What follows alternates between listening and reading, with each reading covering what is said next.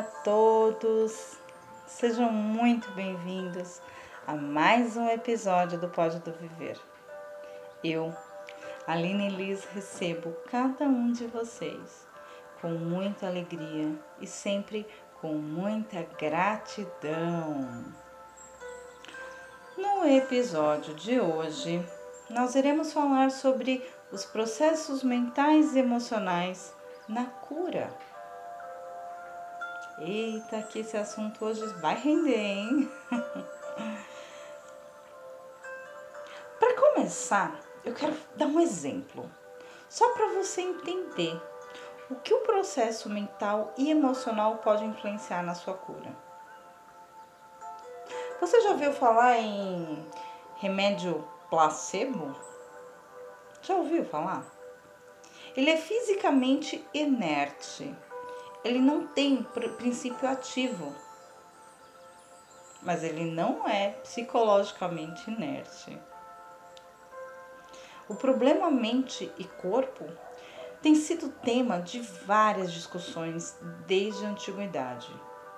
As concepções sobre saúde e doença, e também sobre a natureza da doença, constrói-se dentro de uma perspectiva dualista que considera a mente e o corpo como entidades distintas, ou numa perspectiva monista, vamos dizer assim, que considera a unicidade e a indissolubilidade de ambos. Ao longo da história, a gente tem observado as oscilações entre elas. As concepções que repercutem também no pensamento médico. Na Grécia Antiga, Aristóteles e Hipócrates consideravam o homem como uma unidade indivisível. Hipócrates, numa tentativa de explicar os estados de saúde e a enfermidade, postulou a existência de quatro fluidos. Fluidos principais no corpo: bile amarela, bile negra, fleuma e sangue. Dessa forma, a saúde ela era baseada no equilíbrio desses elementos.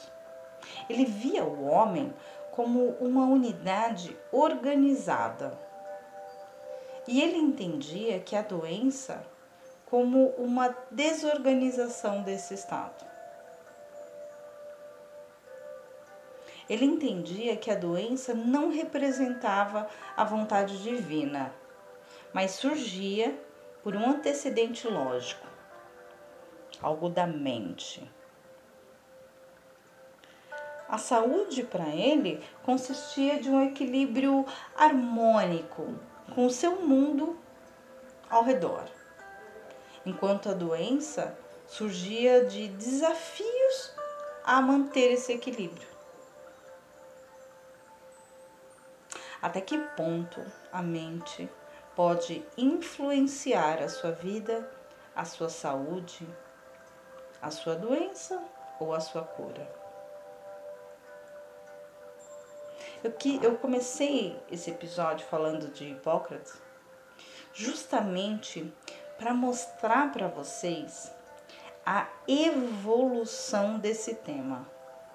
Hipócrates foi 460 anos antes de Cristo. E olha há quanto tempo esse assunto já vem sendo abordado. Será que tem alguma coisa aí, gente? Deve ser importante, né? Há muitos anos, a humanidade ela estuda os efeitos que a mente possui sobre o corpo. Como ela pode influenciar de uma forma incisiva pessoas ficarem doentes só de pensar. Gravidez, tumores. Por que será?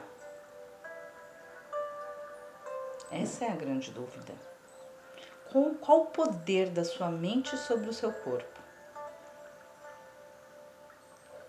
Então, que repelimos a ideia de a mente ter poder? Até há pouco tempo, não havia uma base científica para mostrar como podemos cultivar a mente. Quando como o tempo pode influenciar isso? Quando aquilo que se verificava hoje é que temos um corpo e uma mente, e eles estão interligados. E ambos podem ser desenvolvidos. Atualmente, é cada dia mais a mente ela vem sendo alvo de estudos e pesquisas que procuram comprovar esses efeitos. A mente, ela tem poder, ela possui uma capacidade de influenciar diversos processos da sua vida. Quando você fica doente, a forma com que você lida com a doença pode influenciar no seu processo de cura. E quando eu falo doença, não é só aspecto físico, tá? É qualquer ordem, é qualquer desequilíbrio da sua vida. É todo e qualquer processo que tira a sua harmonia, o seu equilíbrio. Um corpo doente, uma mente doente, o emocional doente, Todos esses exemplos são aspectos de desarmonia. Então, dessa forma, o modo como você encara essa desarmonia pode ditar o seu processo de cura ou o seu processo de, me de melhora. O despertar do corpo a partir de dentro. Ele resulta da atenção que damos ao aqui e agora e ajuda a descobrir emoções que foram reprimidas e a saber como ele reage a pensamentos, emoções, acontecimentos que se moldam a cada instante. No fundo, trata-se de mudar a percepção da sua mente quanto ao sofrimento, à dor aquilo que te faz mal. A usar a atenção plena, toda, para controlar a dor. Entende-se que a pessoa ela precisa aprender a conhecer essa sensação.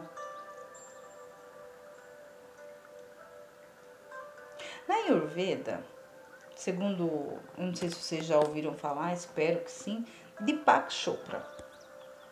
Deepak ele, ele fala muito sobre o requisito, o requisito mais importante para a cura da desordem orgânica. Ele fala que é o nível mais profundo e completo do seu relaxamento. Meditar altera a estrutura de certas zonas do cérebro e chega a modificar a expressão dos seus genes, fortalecendo o seu sistema imunológico, né? Desacelera o envelhecimento. Um outro exemplo é, que eu gostaria de citar aqui é Luiz Alves. Ele é especialista em lei da atração. Ele compreende que a mente está acima da matéria mas que não tem nada de misterioso. Ele fala que somos seres energéticos, atraímos aquilo em que pensamos, aquilo que acreditamos. E Honda escreveu isso também. Escreveu no livro O Segredo.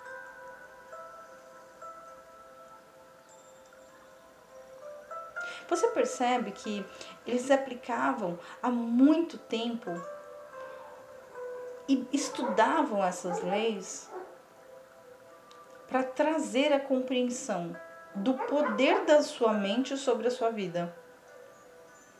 Quando você foca nos contornos positivos da sua vida, várias conexões neurais são ativadas no cérebro. Pensamentos negativos emitem vibrações de baixa frequência. Pensamentos positivos, altas frequências. Quanto mais alta for a sua frequência, maior é a resposta do seu organismo. E maior é a resposta do que a mente determina no seu processo. Aquilo que você produz na sua mente verbera. Assim é o processo de cura. E não só da física, mas a desarmonia em todos os aspectos da sua vida. Aspectos que te adoecem. Eu, eu costumo dizer, agora eu vou me citar, né? eu costumo dizer que diante da doença, da dor, do desequilíbrio, você possui duas alternativas. Ou a dor te domina, ou você domina a dor. Aqui funciona assim. e as pessoas brincam, falam assim, Aline, você tem muita resistência à dor, à doença. Eu falo, tenho mesmo. Porque eu não me deixo abater pela doença. Eu tô com dor, vou fazer o quê? Eu tô sentindo a dor. Eu sei que ela tá aqui. Eu não finjo que não tenho a dor. Eu sinto a dor. Dor de dente, dor de cabeça. Sou ser humano, gente. Mas eu não nego a sua existência. Eu sei que ela tá aqui. Mas eu não vou deixá-la me controlar. Isso não anula o que você está sentindo, mas tira o poder da dor, da doença sobre você. A dor, ela não vai diminuir se você gritar ou chorar mais. Pelo contrário, ela só aumenta. Porque toda a sua energia, toda a sua atenção está voltada para a dor. O seu pensamento está nela, a sua atenção está nela. É ela quem dita o seu ritmo. Mas quando você muda a sua forma de encarar, você tira o poder que ela exerce sobre você. A dor não vai mudar o seu estado. Não vai mudar. Então você não sucumbe a ela. E dessa forma, o processo de cura se inicia. Porque você olha para ela, você reconhece a sua existência mas ela não tem poder sobre você.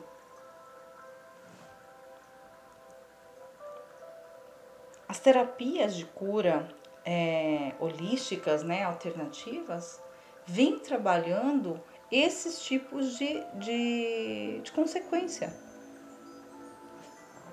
Esse tipo de prevenção, esse tipo de mudança, né? Na verdade, essas mudanças do seu mental e do seu emocional diante do, do seu desequilíbrio. Cada dia mais, a terapia integrativa holística, ela vem sendo utilizada pelas pessoas na prevenção de, e tratamento de doenças físicas, mentais e emocionais. Os diversos métodos terapêuticos contribuem para restabelecer esse equilíbrio. O emocional promove o bem-estar, a saúde. Eles servem como auxiliadores. Um exemplo, na cura da depressão, do estresse, da insônia, da ansiedade, do pânico, das dores crônicas ajuda no desbloqueio de medos, dos traumas emocionais e no processo de autoconhecimento, entre outros problemas.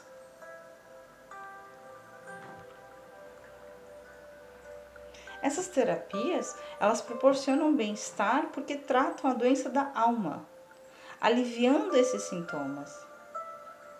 E é muito importante falar, tá? Aqui no Brasil, o, o SUS, né, que é o Sistema Único de Saúde, ele já aderiu às práticas terapêuticas, tá? E agora com a criação da Política Nacional de Práticas Integrativas. Esse programa ele começou com cinco serviços e hoje já oferece aí acho que mais de 29, tá? É o reconhecimento a Organização Mundial de Saúde já reconhece a terapia holística integrativa como uma forma de auxiliar os tratamentos da medicina, alternativa, é, medicina tradicional. Assim, a cura emocional significa que a pessoa conseguiu o equilíbrio. Isso vem sendo comprovado cientificamente. E dessa forma, as terapias alternativas, né, ela vem ganhando a sua notoriedade.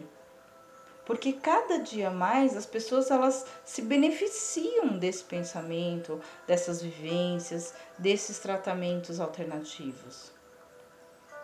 Porque a gente olha o emocional, o seu mental, o seu energético diante desse desequilíbrio.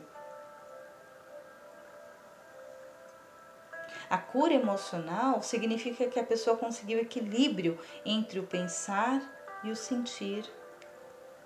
O que é bem difícil. E ninguém consegue isso 100%, tá? Porque esse equilíbrio, ele requer a vida toda de experiência e aprendizado. Identifique pensamentos e emoções. Busque compreender quais são seus padrões mentais e emocionais que, que você tem. E dessa forma, você passa a substituir esses padrões negativos por padrões positivos. O acolhimento, gente. Aceite. Aceite que as pessoas são como são que as coisas estão como, é, como estão. E aí, dessa forma, você passa a procurar adquirir novos hábitos, novas formas de ver a vida, de viver a vida, de olhar para a vida, para os seus problemas, para as suas dores. Aceite a sua doença, a sua dor, o seu desequilíbrio e tome o controle. Aprenda a direcionar, a canalizar e a externalizar tudo isso. Essas são algumas dicas de como você pode começar a se curar. Curar de tudo que lhe faz mal e te desequilibra. Você entende que a sua mente tem poder. As suas emoções, elas podem te influenciar. Existe um, um, um grande processo na cura.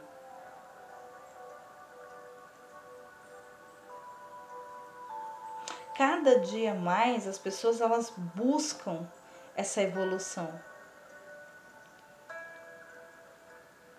Cada dia mais as pessoas elas, elas buscam respostas, compreender, entender que esse é o processo de transformação, esse é o processo de cura. Sim, você está doente. Você pode chorar. Não estou falando que você não pode chorar. Você pode chorar. Chore à vontade. Mas entenda que a, o choro não vai diminuir ou aumentar o seu estado. Ela é a expressão do que você está sentindo. Então, quanto maior e mais alto for o seu choro, maior é a sua dor.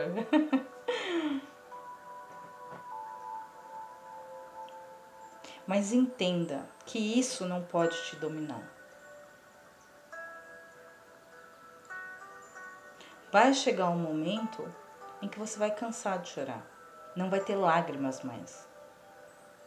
Você cansa. Sei se isso já aconteceu com você. Você cansa. Chorou tanto, gritou tanto. Ai, cansei. E aí você entra no estado de, de entorpe, né? É tanta dor que você passa a não sentir mais. Ali você se entrega para a dor, para a doença. Esse é um processo positivo e negativo. Porque quando você se entrega para a dor, vocês meio que se tornam um só. E aí é onde mora o perigo, né? Essa é a grande questão. Então, quando você começa a desenvolver o seu mental e o seu emocional, o processo de cura ele passa a ser facilitado. O remédio tem um efeito melhor. O remédio melhora o seu efeito. Todo todo o processo ele se modifica. Ele se transforma, ele potencializa seja negativo ou positivo. Essa é a grande questão. Como você vai potencializar a sua dor, a sua doença? Como você encara essa dificuldade, esse momento? Como você se apresenta diante da dor, diante da desarmonia? da doença. Isso fala mais sobre o seu estado mental e emocional do que da doença em si. Fala sobre você. O como você se apresenta diante de tudo isso. Então, o seu processo mental e emocional na cura, e lembrando que eu não falo só da cura da doença, mas de todo e qualquer processo que esteja em desequilíbrio na sua vida. Como eles se apresentam para você e como você se apresenta para eles. É o que eu acabei de dizer, né? Você domina a dor ou a dor te domina? Porque quem dominar é quem tem o controle. E aí? Onde está o controle? Está na sua mão? Ou está na doença? Ou está na dor? Ou está no desequilíbrio? Quem tem o controle?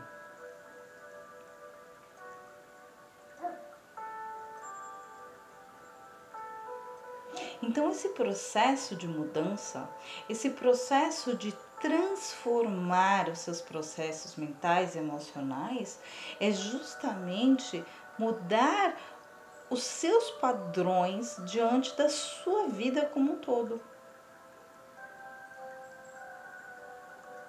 Sim, estou com dor, mas vou seguir em frente. Sim, estou doente, mas vou buscar a minha cura. Tô triste? Tô triste. Tô chateado? Tô chateado. Mas eu vou continuar. Respira fundo, conta até três e vai. É importante que você entenda os processos mentais e emocionais não é não é fingir que não tá ou que não tem. Primeiro, sim, você está com dor. Sim, você está doente. Sim, está em desarmonia. Você reconhece.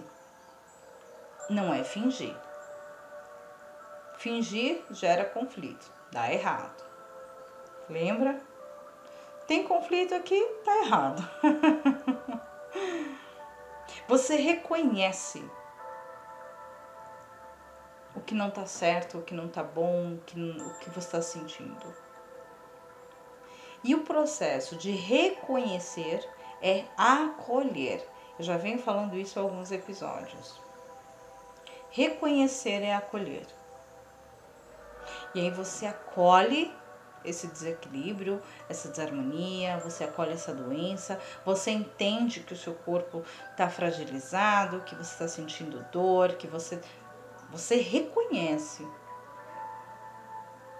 Você não nega a sua existência.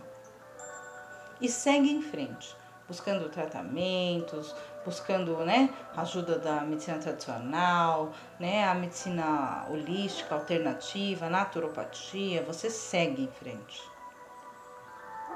Você não se entrega. O processo de se entregar é igual a uma areia movediça, né? Mas ela te consome.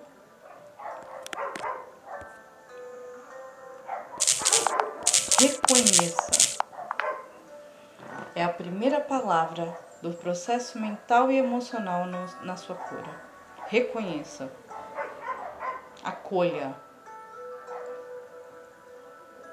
E aí sim as coisas começam a se transformar. E na cura como um todo, ok? Pois é. Esse é um, um episódio muito interessante. É o exemplo que eu dei lá no começo, né? O placebo. O remédio placebo é uma, um, uma pílula, né? Um comprimido de farinha mas a sua mente entende que aquilo vai te curar, que aquilo vai melhorar o seu estado e de fato melhora. É o placebo. E ali você vê o poder da mente e o poder que a mente exerce sobre o seu corpo, sobre a sua saúde. E cada dia mais a ciência, né, cada dia mais se se buscam-se estudos para comprovar essa eficácia, esse processo. Só que o placebo tem um ponto negativo. Você não sabe a verdade. Eu queria você tomar o, tomar o placebo sabendo que é placebo e fazer efeito. Aí sim. Aí eu vou gostar. Esse é o processo mental importante. Se a pessoa que tomar um remédio placebo, sabendo que é placebo e conseguir os resultados, está perfeito. Aí sim é o controle da mente. E aí você vai perceber que nem do placebo você precisa. Porque mesmo assim o placebo ainda é um veículo de um processo secundário, né? É uma âncora aí para justificar o seu processo de cura. O maior exemplo é esse, o placebo. Eu amo usar o exemplo do placebo quando eu falo de processos mentais e emocionais na cura. Adoro. porque são muitas as pesquisas que envolvem o remédio placebo e muitos são os resultados positivos. Só que tem um problema, né? As pessoas não sabem que é placebo. Será que ela, se elas soubessem, o resultado seria o mesmo? Pois é. E aí segue a ciência com os seus estudos. Mas você tem a capacidade de mudar os seus processos, esses patrões que você trouxe para sua vida. Tá tudo na tua mão, tá tudo na tua mente, tá tudo no teu coração. Faça uma escolha e siga, ok? Mais um episódio por hoje. Espero que vocês tenham gostado. Espero encontrá-los no próximo episódio. No próximo episódio, a gente vai falar como as vibrações e a energia podem te influenciar, tá? Te encontro no próximo episódio. Espero que você tenha gostado, ok? Se tiver dúvidas, informações, sugestões, manda um e-mail pra gente lá no atendimento arroba espacodoviver.com.br quiser informações do nosso espaço, atendimentos, cursos, tá tudo lá no nosso site, o www.espacodoviver.com.br. E se você quiser agendar um atendimento, quiser saber um pouquinho dos seus processos de cura, né, como você pode melhorar esses processos, manda uma mensagem lá no WhatsApp, tá? É o 011 96500 6991, tá bom? Espero vocês no próximo episódio e até mais!